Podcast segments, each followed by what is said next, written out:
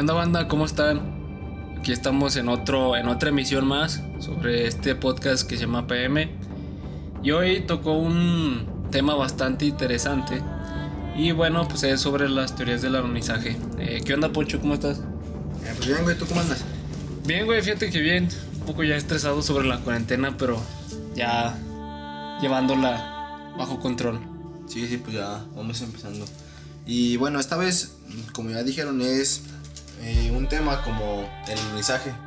Vamos a hablar sobre teorías que aseguran que en realidad el viaje nunca fue real y muchas teorías con mucho más lógica que demuestran que, pues, que el humano sí viajó a la luna. Así es, es muy interesante hablar sobre este tema, ya que pues, fue algo muy histórico, que incluso fue un acontecimiento muy importante sobre en esa época, marcó un antes y un después en la tecnología. Y bueno, pues después de este suceso, la tecnología fue mejorando y fue incrementando no solo para fines de la ciencia, sino para también un fin común. Al pasar los años, los escépticos aseguraban que esto no fue real, que ningún hombre había pisado la luna aún, y que todo esto era un parte de un montaje donde algunos decían que fue grabados en los estudios de, de Hollywood, donde hacen las películas. Y bueno, pues la más sonada fue que había sido grabado en el desierto de Nevada por el director de cine Stanley Kubrick. ¿Qué opinas sobre esto?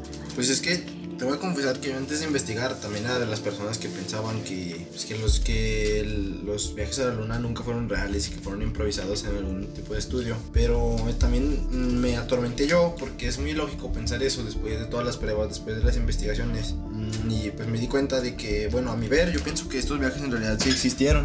Hay muchas pruebas que, pues, que lo comprueban. Fíjate que es muy interesante, muy ficticio al pensar sobre eso, de que si pasó o no pasó, porque en aquel tiempo la tecnología que tenían era, era muy baja. O sea, ahorita un celular tiene más tecnología que todo lo que utilizaron para hacer ese, esa expedición a la luna, güey. O sea, es bastante irreal, o sea, como que no te la crees, dices, no, ¿cómo en ese tiempo pudieron lograr un suceso histórico que marcó a la humanidad? A mí en la escuela me contaban que, que eh, al ir a los viajes que se habían encontrado con extraterrestres y que los, los astronautas quedaron eh, para- paralizados por el miedo y que... Y o sea, un montón de teorías, simplemente yo, yo tuve esa vivencia, pero muchísimas más personas tienen muchas teorías de que no fue real. Aunque se considera que es muy difícil que se haya conseguido ese suceso con la tecnología que teníamos en esos tiempos, es algo real. Aunque la tecnología que tenían esos ordenadores de la NASA eh, se considere como muy rudimentaria para esta época fue real y lograron hacerlo con pues obviamente con bastantes conflictos porque pues no es algo no es algo tan fácil y viajar a la luna pero se logró se batalló pero se logró Sí, porque fíjate, obviamente al principio de hacer estas expediciones no lanzaron a, a humanos. sí o sea, personas como tal tuvieron que, por ejemplo, la perrita que se llamaba Laika, que murió después de, de- de esta expedición. O sea, fueron mandando animales como un mono. Incluso también mandaron moscas, güey. O sea, mandaron moscas, güey, a la luna a ver que cómo interactuaban simplemente con la diferencia actuaban, sí, o sea, cómo actuaban en este, en este nuevo ambiente. Y bueno, hoy en día ya está comprobado por estudios científicos que el hombre en verdad sí llegó a la luna. No solo una, no solo dos, no solo tres veces, sino seis veces, güey. O sea, seis veces, 12 hombres pisaron la luna. seis viajes seis, seis naves despegadas Ajá. de la Tierra seis naves aterrizadas en la luna Entre los años de 1969 y 1972, güey. El profesor de astronomía de la Universidad de California confirmó este hecho, que sí fue verdad. Pues es que sí, o sea, es muy tonto pensar que no. Bueno, no es muy tonto porque, o sea, el, eh, no crean las cosas, está bien. Investigar por tu propia cuenta, pero sí es difícil de creer. Sí es difícil de creer, güey, porque fíjate, en ese tiempo estaban eh, la Unión Soviética, tenían como que un conflicto, tenían una lucha de ver quién era el mejor, güey. Y pues, o sea, te podrás creer, güey, o sea, a lo mejor ha de- a, lo mejor pensó en ese tiempo la gente, nada, pues tienen un conflicto con este país, de seguro eh, están viendo quién es el mejor y quién hace más, más cosas. Sí, o sea, fue un- una manera más de contraatacar en la Guerra Fría.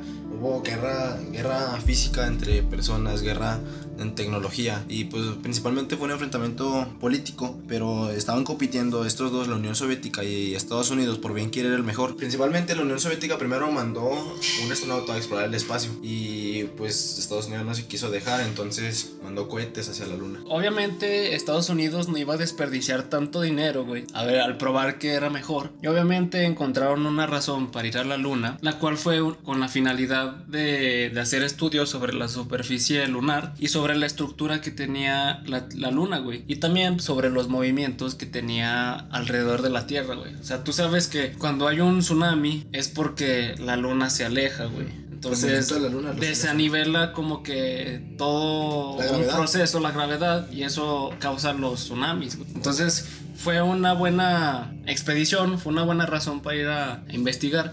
Y no solo incluso fue nada más ese hecho, güey. También pusieron como un espejo, un tipo de espejo, un rayo láser, desde la Tierra a la Luna, para saber qué tan cercas, qué tan lejos está la, la Luna de la Tierra, güey. Sí, o sea, acerca del espejo que tú dices, yo leí, es un espejo que proyecta rayos láser, entonces si un laboratorio con la suficientemente potencia eh, lanza un rayo, el, el rayo en cuestión de tiempo vuelve y o sea se refleja la luz, entonces es una prueba más de que, o sea, si fueron, dejaron el espejo, bueno, no es un espejo como tal, es un tipo de espejo que refleja la luz. Incluso eh, esto, esto me recuerda hace poquito, güey. Una noticia donde, donde Donald Trump, güey, hizo un como, como un papel, pues, un comunicado donde él decía que el primer hombre que iba a ir a, la, a, a Marte, güey, iba a ser estadounidense. O sea, el primer sea, el primer lanzamiento hacia Marte tenía que ser de Estados Unidos, güey, ni de ningún otro país. Se me vino a la mente como la película de Star Wars, güey. Pues imagínate que China diga, ah, ni madres, ¿por qué Estados Unidos y no yo? O sea, desde aquí, desde la Tierra, va a empezar como que una guerra espacial, güey. Que cuando ya se lancen los primeros cohetes hacia Marte, obviamente otro país también se va a aprovechar y va a lanzar, o sea, no se va a quedar atrás. Y yo digo que sí se va a hacer un conflicto de, de, de quién agarra territorio, güey, allá en, en,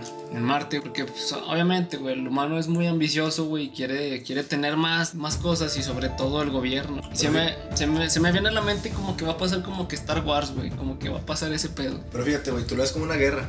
Y o sea, sí, en, en sí, sí es una guerra, pero imagina toda la tecnología que van a desarrollar. O sea, en el tiempo en que se realizó el primer viaje a la luna, se desarrolló muchísima tecnología por, porque estaban ex- eh, empujando al humano a descubrir más. Se adelantaron a su época, entonces se desarrolló incluso la tecnología con la, la que tenemos en los Sí. teléfonos, en la computadora. Ahora imagina la guerra que se va a dar, toda la tecnología que se va a desarrollar por impulsar el conocimiento del ser humano. Se van a, a descubrir muchísimos, muchísimas cosas que nos van a ayudar en un futuro. Obviamente, güey, todo esto va a tener sus pros y sus contras, güey. Es como la guerra industrial, güey, va para ver qué país hacía como que mejores, no tecnología, sino como que maquinaria, güey, sobre cómo, como la, la máquina de vapor, la fábrica de textiles, la imprenta y todo eso. O sea, fue como una pelea, pero Por ver quién inventaba lo mejor. Sí, o sea, lo económico, güey. Obviamente, si este pedo como que ya es más tecnología, obviamente va a hacer daños hacia la sociedad, pero también va a haber mejoras En un futuro, imagínate. en un futuro. Yo sí me veo, güey, haciendo un viaje a Marte, güey. O sea, ya de viejito, güey. Pues es que es un chingo de dinero, güey. O sea, obviamente, güey. Pero yo, yo siento, güey, que ya cuando esté viejo yo, güey, sí, sí va a haber viajes así, güey, a Marte. O sea, que lo hagan como algo cotidiano. No cotidiano, pero no como, no como, no como un tour, güey, no como de, ah, voy a ir a la playa, güey, voy a ir a Marte. No, no, güey. Pero simplemente sí creo que como que ya esté la- una civilización implantada allá, güey. Imagínate, güey, que hubiera gente allá. Yo sí me imagino viendo algo así, güey. O sea, no como un viaje, no de tour, güey, pero yo sí siento que voy a ver como que, no sé, la primera civilización implantada en Marte, güey. Y no por tecnología, sino por, por, por todo el despegue que está viviendo el planeta. Que se tengan que tomar unas medidas tan drásticas Sí. como de trasladarse allá. Obviamente va a ser va a ser gente que va a tener un chingo de dinero, güey. Y pues bueno, güey, continuamos con el tema porque pues ya nos desviamos un poco de este pedo, güey. Y bueno, por esta parte, el, como quien dice el, inicia- el iniciador de, de la teoría de que en realidad nunca fuimos a la luna, es una persona llamada Bill Kaysing. Es un escritor y él tenía un libro que fue su libro más famoso que se llama Nun- Nunca fuimos a la luna. Y este trata sobre diversas teorías que explican eh, que nunca fuimos a la luna, como la ausencia de estrellas, eh, luces o sombras que no deberían de estar ahí y bueno, que la bandera ondeaba y muchísimas pruebas más. Pero esto lo decía sin comprobación científica, simplemente porque tenía un poco de lógica y pues escribió su libro, lo creo, y muchísimas personas se unieron de su lado, a tal punto de que alrededor de 40% de la población cree que los viajes a la luna nunca se realizaron. Fíjate que hay una teoría muy absurda, güey, que es se trata de un bigote. Suena bastante gracioso, güey, pero, o sea, es como muy absurdo, güey. Bueno, dice que el astronauta Mitchell Collins, eh, hay imágenes donde él se ve que se está afeitando en plena misión, güey. Y bueno, ya cuando regresa, regresan a la, a la Tierra, güey, luce un bigote, güey, bastante abundante. Entonces la gente, güey, no entendía por qué pasó esto, si se afeitó, si vieron que se había afeitado. Y bueno, lo que pasó en realidad es que solo se afeitó la barba y no el bigote. Y además, pues, obviamente, o sea, te tardas días de llegar de la luna a la Tierra. Obviamente, o sea, hubo, hubo el tiempo Suficiente. suficiente para que Para que aunque se vea rasurado, le hubiera crecido. no hubiera crecido. O sea, hay gente con metabolismo acelerado que en cuestión de días ya está barbón. Pues sí, y como esa historia del bigote hay muchísimas más que, o sea, son igual de, no sé, podría decir estúpidas, pero son igual de incongruentes. Hay unas que sí están más avanzadas, como la ausencia de estrellas, la falta de luz, de sombras. Pero, bueno, otra que también fue bien famosa fue que la bandera ondeaba. Bueno, supuestamente Ah, sí. ondeaba. Bueno, esta teoría de la bandera, o sea, los escépticos que es una bandera que ondeaba, sabiendo que en la luna no hay gravedad. Por lo tanto, no hay viento. O- Y por lo sí, no, no hay viento que haga que muevan a la bandera. Entonces, esto es bastante absurdo porque obviamente, es que, o sea, en, la en las grabaciones se ve la bandera que tiene como cuando doblas algo y lo desdoblas y obviamente le quedan arrugas y se ven así y eso causa un efecto que se ve que está como que onde- ondeando la bandera y en realidad no. Y lo único que se ve cuando se mueve la bandera es cuando la están poniendo y que están haciendo los movimientos de, de presión, de mover para que se encaje bien, que esté bien sujeta. Y obviamente pues ahí sí va a tener movimiento. Sí, o sea, se, se data movimiento únicamente cuando la están manipulando. Sí. Y o sea, esta bandera la colocaron con una especie de, de sistemas de algún tipo de palito para que se sostuviera y se quedara recta. Como unas varillas, güey. Ajá, sí, unas varillas como si fuera una costura, como si fuera una cortina. Sí. Entonces eso hace que la bandera quede desplegada. Porque sin es, si no hubiera implementado eso sería simplemente la bandera colgada. Y Ajá. o sea, no, no diera la, la impresión de que, de que realmente estuvieron ahí. Por el movimiento que le están dando es que hace parecer que está ondeando, pero en realidad no está ondeando. Se mueve mientras la manipulan. Y o sea, están las pruebas en públicas, están en internet. Y simplemente tú puedes verlo y, y darte cuenta de que no se mueve estando sola, se mueve mientras la manipulan. Y otra cosa, se mueve mientras despega el cohete, pero por la estela y el aire que va. Y obviamente se me hace algo bien ilógico que toda la inteligencia que hicieron para hacer la nave, que hicieron para hacer las coordenadas, para que todo salga bien y como que se les haya pasado de que no poner unas varillas en la bandera porque saben que no hay gravedad, algo como que ilógico. Obviamente se tuvieron que preparar, hacer la idea de que allá no hay nada de gravedad, tuvieron que implementar esas varillas para que esté sujeta y pues es- se vea como que está en movimiento. Bueno, y, y otra teoría que tenían era la ausencia de estrellas. O sea, era simplemente se veía un fondo negro. Entonces eso era como otro aspecto para los escépticos para decir que se había grabado en un set o en algún, o sea, simplemente que no habían ido. Entonces ellos querían una explicación de por qué sucedió eso, pero no la aceptaban. Y simplemente por la ausencia de estrellas eh, se creía que no había sido posible el viaje. ¿Tú qué sabes? Pues un poco de fotografía, supongo que es a lo que está relacionado. Tú explícame por qué no se ven las estrellas. Es que mira, güey, por ejemplo, la, obturación al estar más abierta, güey, va a captar aquellos objetos que omiten menos luz, o sea, que están a una distancia más lejos que la que está más cerca. Cuando la obturación es, es más cerrada, o sea, va a captar la luz que está más cerca, o sea, Más intensa. más intensa. Y obviamente por, el, por los trajes, el ser blancos, obviamente la luz, la, la luna no, no está dando esa luz, sino que es El sol. el sol que rebota en la luna y está rebotando en los trajes de estos astronautas. Y obviamente pues eso los hace más brillantes por ser un color blanco y por estar más cerca de la cámara. Es por eso que las estrellas no se observan porque están más lejos y omiten menos luz. Y o sea, y no nada más desde la fotografía, también viéndolo desde la física óptica, el color blanco es el que más refleja la luz. Sí. Entonces, por lógica, el- los trajes blancos son los que más producen luz en ese entorno. Las estrellas al estar más lejos también producen luz, pero al estar lejos eh, su luz no es tan intensa como la de los trajes. Sí, güey, tú mismo lo puedes poner a prueba saliendo a la calle, güey, y tomarte una selfie. Y pues obviamente vas a ver que la obturación o el celular va a captar la luz que hay más cerca. Y la más lo tan- sí, por lo tanto nada más va a enfocar a eso.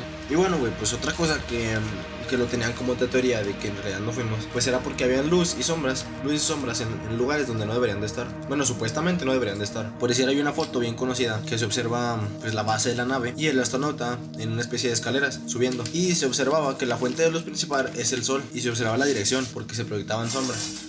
Pero estas personas, los escépticos, estaban de acuerdo en que si solamente, solamente hay una, una fuente de, de, de, iluminación, entonces solamente desde ese lado se debería de observar luz y lo contrario solamente sombra. Pero están bien equivocados porque, o sea, es bien simple esto. Simplemente teniendo un poco de conocimiento básico, tú sabes que la luz no se estanca en un solo lugar, tú sabes que la luz se refleja. Sí, se rebota, güey. Ajá, rebota. Y pues, ¿en qué color es en el que más rebota? Es en el blanco y pues la luna tiene mucha superficie parecida a un color blanco. Sí, en las, en las superficies más claras es en las que se rebota Ajá, en las que más, más- La, la luz. Sí, o sea, es que incluso ustedes pueden hacer una prueba. Vayan a una pared blanca y con la luz del teléfono proyectenla lo más cerca posible y van a ver que se que rebota hacia todos los lados. Entonces la luna rebotaba luz y se iluminaba mucha parte de esta. Otra teoría, güey, era sobre, sobre las huellas. Que, que por qué había huellas, habían dejado la huella. Sí, también pues no había como gravedad. Esto sí pasó porque la superficie de la luna es como ceniza volcánica. Es como si fuera la Tierra, o sea, la Tierra de aquí. Pero allá es como ceniza, güey, ceniza volcánica. Y pues por la cual sí, sí se puede dejar huella. Fíjate, güey, que, que mediante la investigación